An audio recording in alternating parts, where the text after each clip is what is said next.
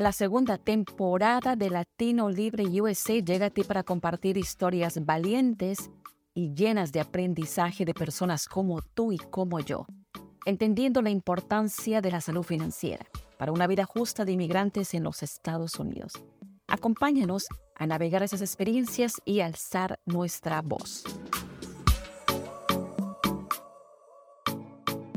Y continuando en Latino Libre USA con las entrevistas semana a semana de gente que nos comparte historias, experiencias increíbles que nos va a ayudar a poder enfrentar el sistema en los Estados Unidos.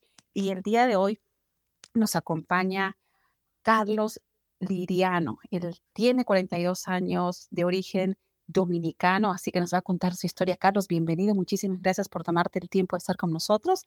Y lo primero que voy a, preguntarte, como lo hago con todos nuestros invitados, primero darte las gracias por darte el tiempo de compartir tu historia. Cuéntanos, ¿hace cuántos años llegaste a los Estados Unidos y cuál fue tu primera experiencia, tu impacto, si es que lo recuerdas? Sí, yo llegué aquí a los Estados Unidos cuando yo tenía 12 años, pero eh, me regresé a, mi país y volví ya eh, prácticamente en el 9. Tenía ya 20, 20 años más o menos por ahí. Perfecto, entonces ya me imagino la primera, ¿cuál fue tu primera experiencia? los 12 años, me imagino que muy jovencito, y la experiencia cuando regresaste. El impacto cuando yo llegué la primera vez fue, fue horrible porque yo, yo, vi, yo llegué a una ciudad en, en, Nueva York y prácticamente sin inglés a la escuela. Eh, ya eh, a los 12 años ya yo estaba en secundaria, en el bachillerato. Entonces, este, fue como, yo era muy pequeño, eh, prácticamente, con la edad para, para, para el grado que estaba. Entonces, este, fue, fue muy fuerte, fue ese tiempo, bueno, eh, horrible fue. Pasé mucho trabajo al principio por, por el idioma. Y como le pasa a muchos, a muchos eh, niños de esa edad, ¿no? Porque imagínate el impacto de moverse de tu tierra, tus amigos, de tu escuela, de lo que conoces, y generalmente los padres traemos a nuestros hijos con esa idea, pero a veces no nos damos cuenta del impacto psicológico que puede crear en ellos, ¿no? Y cuando regresaste, ya regresaste, me imagino, con otra mentalidad. ¿Y cuál fue la mentalidad y qué impacto tuviste en ese momento? Claro, ya eh, más adulto, vine con una mentalidad ya diferente, ya sabía lo que quería, que era prácticamente eh, entrar eh, a la universidad o terminar la universidad aquí pero ya sabía que, que, que, lo que quería hacer, ya, ya estaba más preparado, un poquito más, más adulto, ya el idioma, eh, tomé clases eh, fuera, aprendí un poquito. Eh, entonces, este, ya era diferente, ya me, me sabía valer por, por, mí mismo, entonces ya ahora ya yo podía aportar, podía ayudar y ya fue un poquito diferente, aunque no lo voy a negar.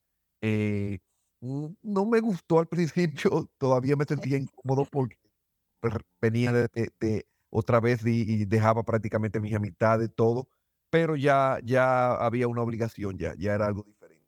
Claro, muchísimas gracias Carlos por compartir, porque sabes que yo creo que ese es algo bien honesto y ser transparente con uno mismo y decirlo, me dio miedo, no me acostumbraba. Yo creo que todos los inmigrantes que nos están escuchando ha pasado por eso, ¿no? El, el acostumbrarse es bien difícil, el aceptar, a pesar que uno decide ya quedarse, es bien difícil pues yo creo que es uno de los retos más grandes que, tiene, que tenemos los inmigrantes.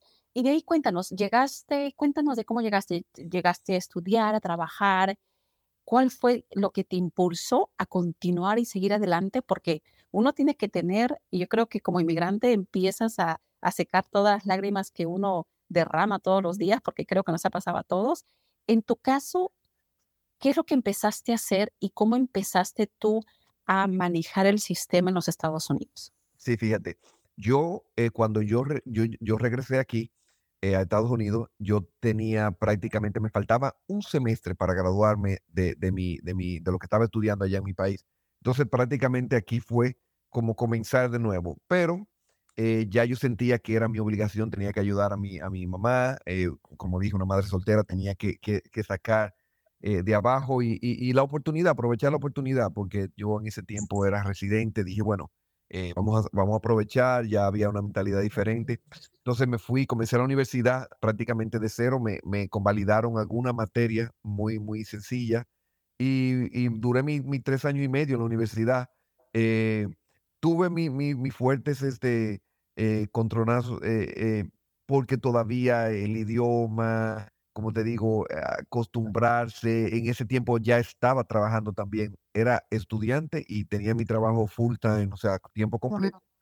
Y era como que salía del trabajo y me iba, me iba derecho para la, universidad, lo cual me ayudó porque no me dejaba pensar mucho. O sea, me mantenía ocupado, entonces pues tenía que, veía la cosa el día al día y no me, y no me daba el tiempo como, como a, a, uno ponerse a pensar, a, e, a, extrañar a nadie, sino era, vamos a darle duro y, y, y a ver si terminamos.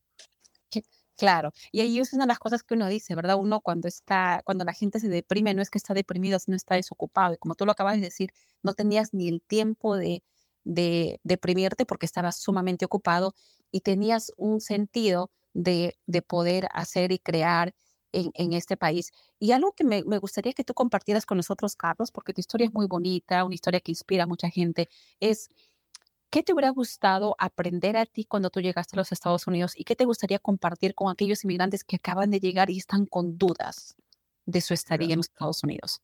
Una cosa que me hubiese gustado aprender, que la, la aprendí ya eh, con la experiencia y, con los, y con los tropezones, es, por ejemplo, eh, el crédito saber lo que es el crédito, para qué sirve el crédito.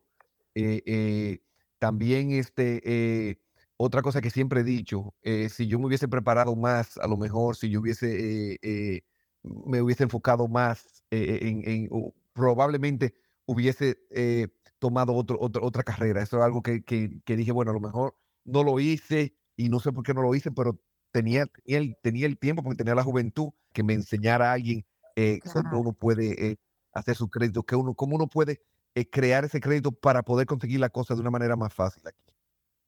Claro, y para, para la gente que sabe, no tenemos los Hispanic Solutions, tenemos el canal del crédito en YouTube, donde hablamos de cómo crear crédito y no interesa. Yo creo que el crédito en este país no cambia por la situación social económica que uno tiene. Es bien importante que la gente aprenda, no importa ni siquiera tu situación migratoria porque es tan importante, eso es por decir, es el base, el cimiento de tu crecimiento financiero, porque no importa lo que ganes, sino lo que puedas ahorrar y definitivamente lo que tú acabas de decir, Carlos, tiene tanto sentido y gracias por compartirlo, porque de verdad mucha gente piensa crédito es endeudarse, pero al contrario, en este país crédito, tener un buen crédito quiere decir que no debas mucho. Ahora, tú empezaste en tu labor profesional. Cuéntanos cuál fue tu escalada, cómo empezaste y en qué momento tú te involucraste con una organización no lucrativa que nos vas a contar todo lo que haces ahí.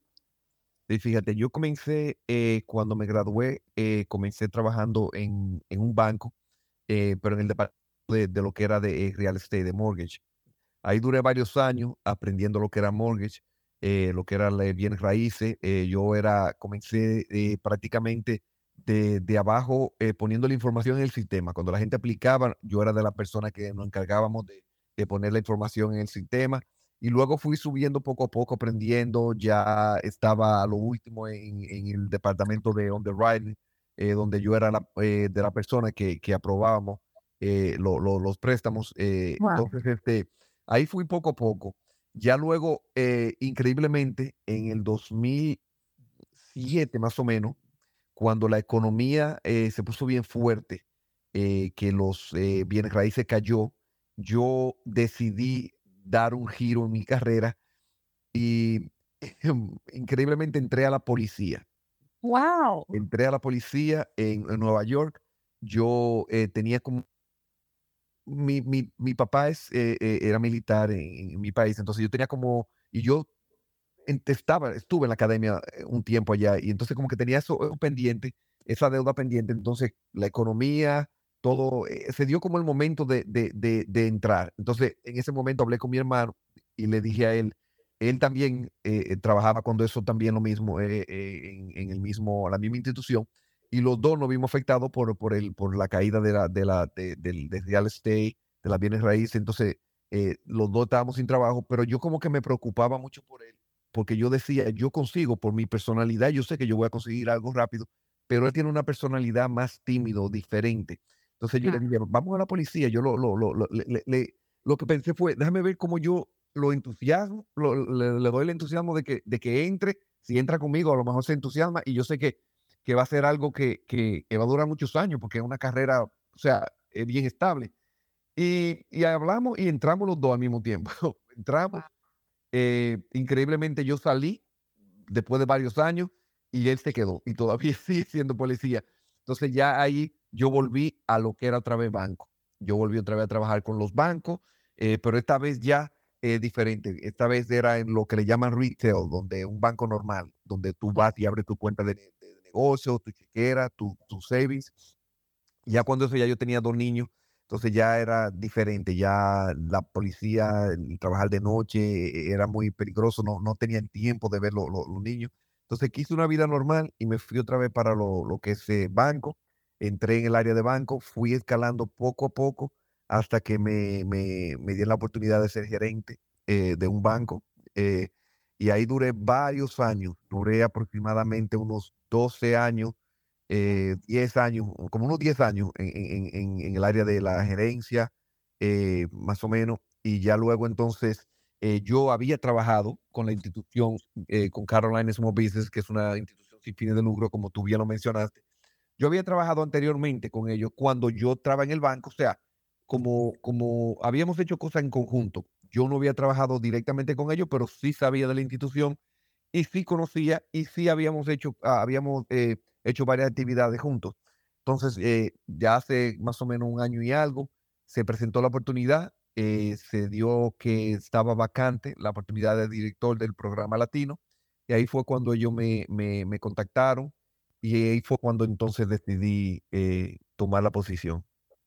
¿Y qué es lo que hace tu, tu, organización? Porque ah, para la gente que nos escucha, recuerden, las organizaciones no lucrativas ofrecen servicios en forma gratuita con pagos casi mínimos que en realidad son sumamente extraordinario que la gente recibe ese tipo de información, ese tipo de servicios. ¿Qué servicios da y a qué estados sirven, Carlos? Y lo que nosotros hacemos es que eh, ofrecemos este, a negocios, sean ya establecidos o negocios nuevos, le ofrecemos lo que es la asistencia técnica, eh, ayudamos también con clases, eh, presentaciones y también le ayudamos a los, como dije, a los entrepreneurs o ya negocios establecidos con el con, con, con, con funding, con, con, con, con recursos. dinero, con recursos para comprarse maquinarias, eh, equipos, eh, para eh, o sea que es un, negocio, o, un negocio nuevo que necesite capital. Nosotros este, manejamos varios programas del Estado de aquí de Carolina del Norte y nosotros somos, pues, le ayudamos a esos pequeños empresarios, en mi caso, los latinos, que están en necesidad, que necesitan una mano, nosotros le ayudamos con, con, con, esos recursos para que puedan este, adquirir lo que, lo, que, lo que necesita su negocio. Claro, y eso es valiosísimo porque solamente una consultoría que cuesta una millonada y para alguien que está empezando, imagínense todas las facilidades que pueden recibir, pero sí hay que seguir, hay que seguir al tanto todas las recomendaciones que esas organizaciones dan, las clases, llegar a tiempo, porque es uno de los, me imagino que tú también lo ves todo el tiempo y creo que eso es parte de como comunidad de poder aprender y empezar a organizarnos en nuestros horarios, en nuestro presupuesto. Si uno no puede presentarse a las, a las citas, simplemente avisar porque le está quitando la oportunidad a otra persona, ¿verdad? ¿Compartes conmigo esa información, Carlos? Así es. Sabes que eso es algo que, que, que nos pasa mucho. Eh, por ejemplo, eh, ponemos una clase o una presentación, algo así. Entonces, este, con, por las razones de que son salones pequeños, prácticamente luego no, no va, o sea, faltan par de dos o tres personas, pero entonces, como tú dices, le están quitando la oportunidad de, de, otro que quiso ir, pero que no pudo porque ya se llenó el cupo. Entonces es algo bien, bien, es algo que pasa, que es bien común.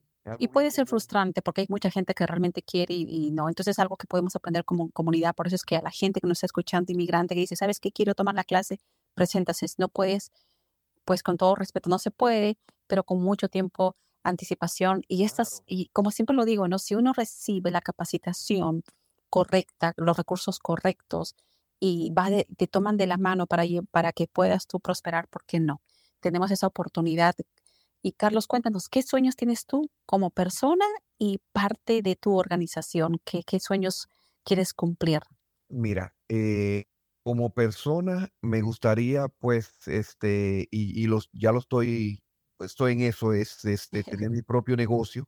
Eh, claro, quiero seguir trabajando con, con, la institución a la que, a la que pertenezco, eh, porque me gusta, me gusta lo que hago. Eh, me gusta lo que hago y, y, y, y cómo, cómo se puede ayudar a, la persona. O sea, me encanta cuando eh, sé que un, un, un, negocio pequeño se nos acerca y nosotros podemos ayudarle. Eh, es una satisfacción como, como personal, como algo como grande, como si fuera a mí que me estuvieran ayudando. Entonces a mí me encanta mucho eso, pero sí me gustaría tener mi negocio donde yo pueda eh, como te digo, aportar mis propias ideas, donde, donde, donde yo eh, cambio y no sucede, yo sea el responsable, ¿tú entiendes? Algo como mío, mío, como, como que sea como, como, como mi bebé, como algo que yo diga, bueno, esto es mío, esto y eso lo voy a decir. Y a ver qué pasa. Así es. Excelente, Carlos. Y bueno, ya para la gente que nos está escuchando, vamos a tener la información de Carlos en el sistema. Síganos en las páginas sociales, la página web. Hay mucha información que ellos pueden dar. Lo más importante es que lo que está haciendo Carlos lo está haciendo porque quiere devolver lo que le dio este país y específicamente cosas que jamás él pudo acceder, que ahora van a tener ustedes la forma de acceder. Carlos, muchísimas gracias. Tus últimas palabras para Latino Libre USA. No, muchísimas gracias a ustedes por la invitación. De verdad que, le agradezco mucho y, y, y, le aplaudo lo que, lo que ustedes hacen por la comunidad también, porque es muy importante la información. Nos, hay muchísimas, muchísimas oportunidades, pero a veces este, eh, el latino, como latino que somos, a veces esperamos que otra persona nos comente y no salimos a buscar la información. Entonces, eh, gracias por lo que ustedes están haciendo. Eh, a la persona que por favor que se, se, se, se, se comunique si tienen alguna inquietud, que, que se acerquen, porque como vuelvo y repito, hay muchas oportunidades. Lo que pasa es que a veces este, tenemos el miedo y no vamos a buscar. Correcto, no preguntamos. Así que el día de hoy hemos aprendido con Carlos primero, tu crédito es importantísimo, tocar las puertas llegar a tiempo a las citas y lo más importante, querer hacer las cosas con todo el corazón y con toda la satisfacción que nos puede brindar dar algo, nuestro tiempo, dar lo que conocemos. Carlos, muchísimas gracias y conmigo amigos hasta la próxima semana, Latino Libre USA. Chao Carlos. Bye bye. Adiós. Gracias por escucharnos. Te invito a apoyar este podcast suscribiéndote y compartiéndolo con más personas. Para enterarte de nuevos episodios, síguenos en Facebook e Instagram como Hispanic Solutions Group, donde también te ayudamos a construir y reparar tu crédito en los Estados Unidos. Porque una comunidad informada es una comunidad fortalecida.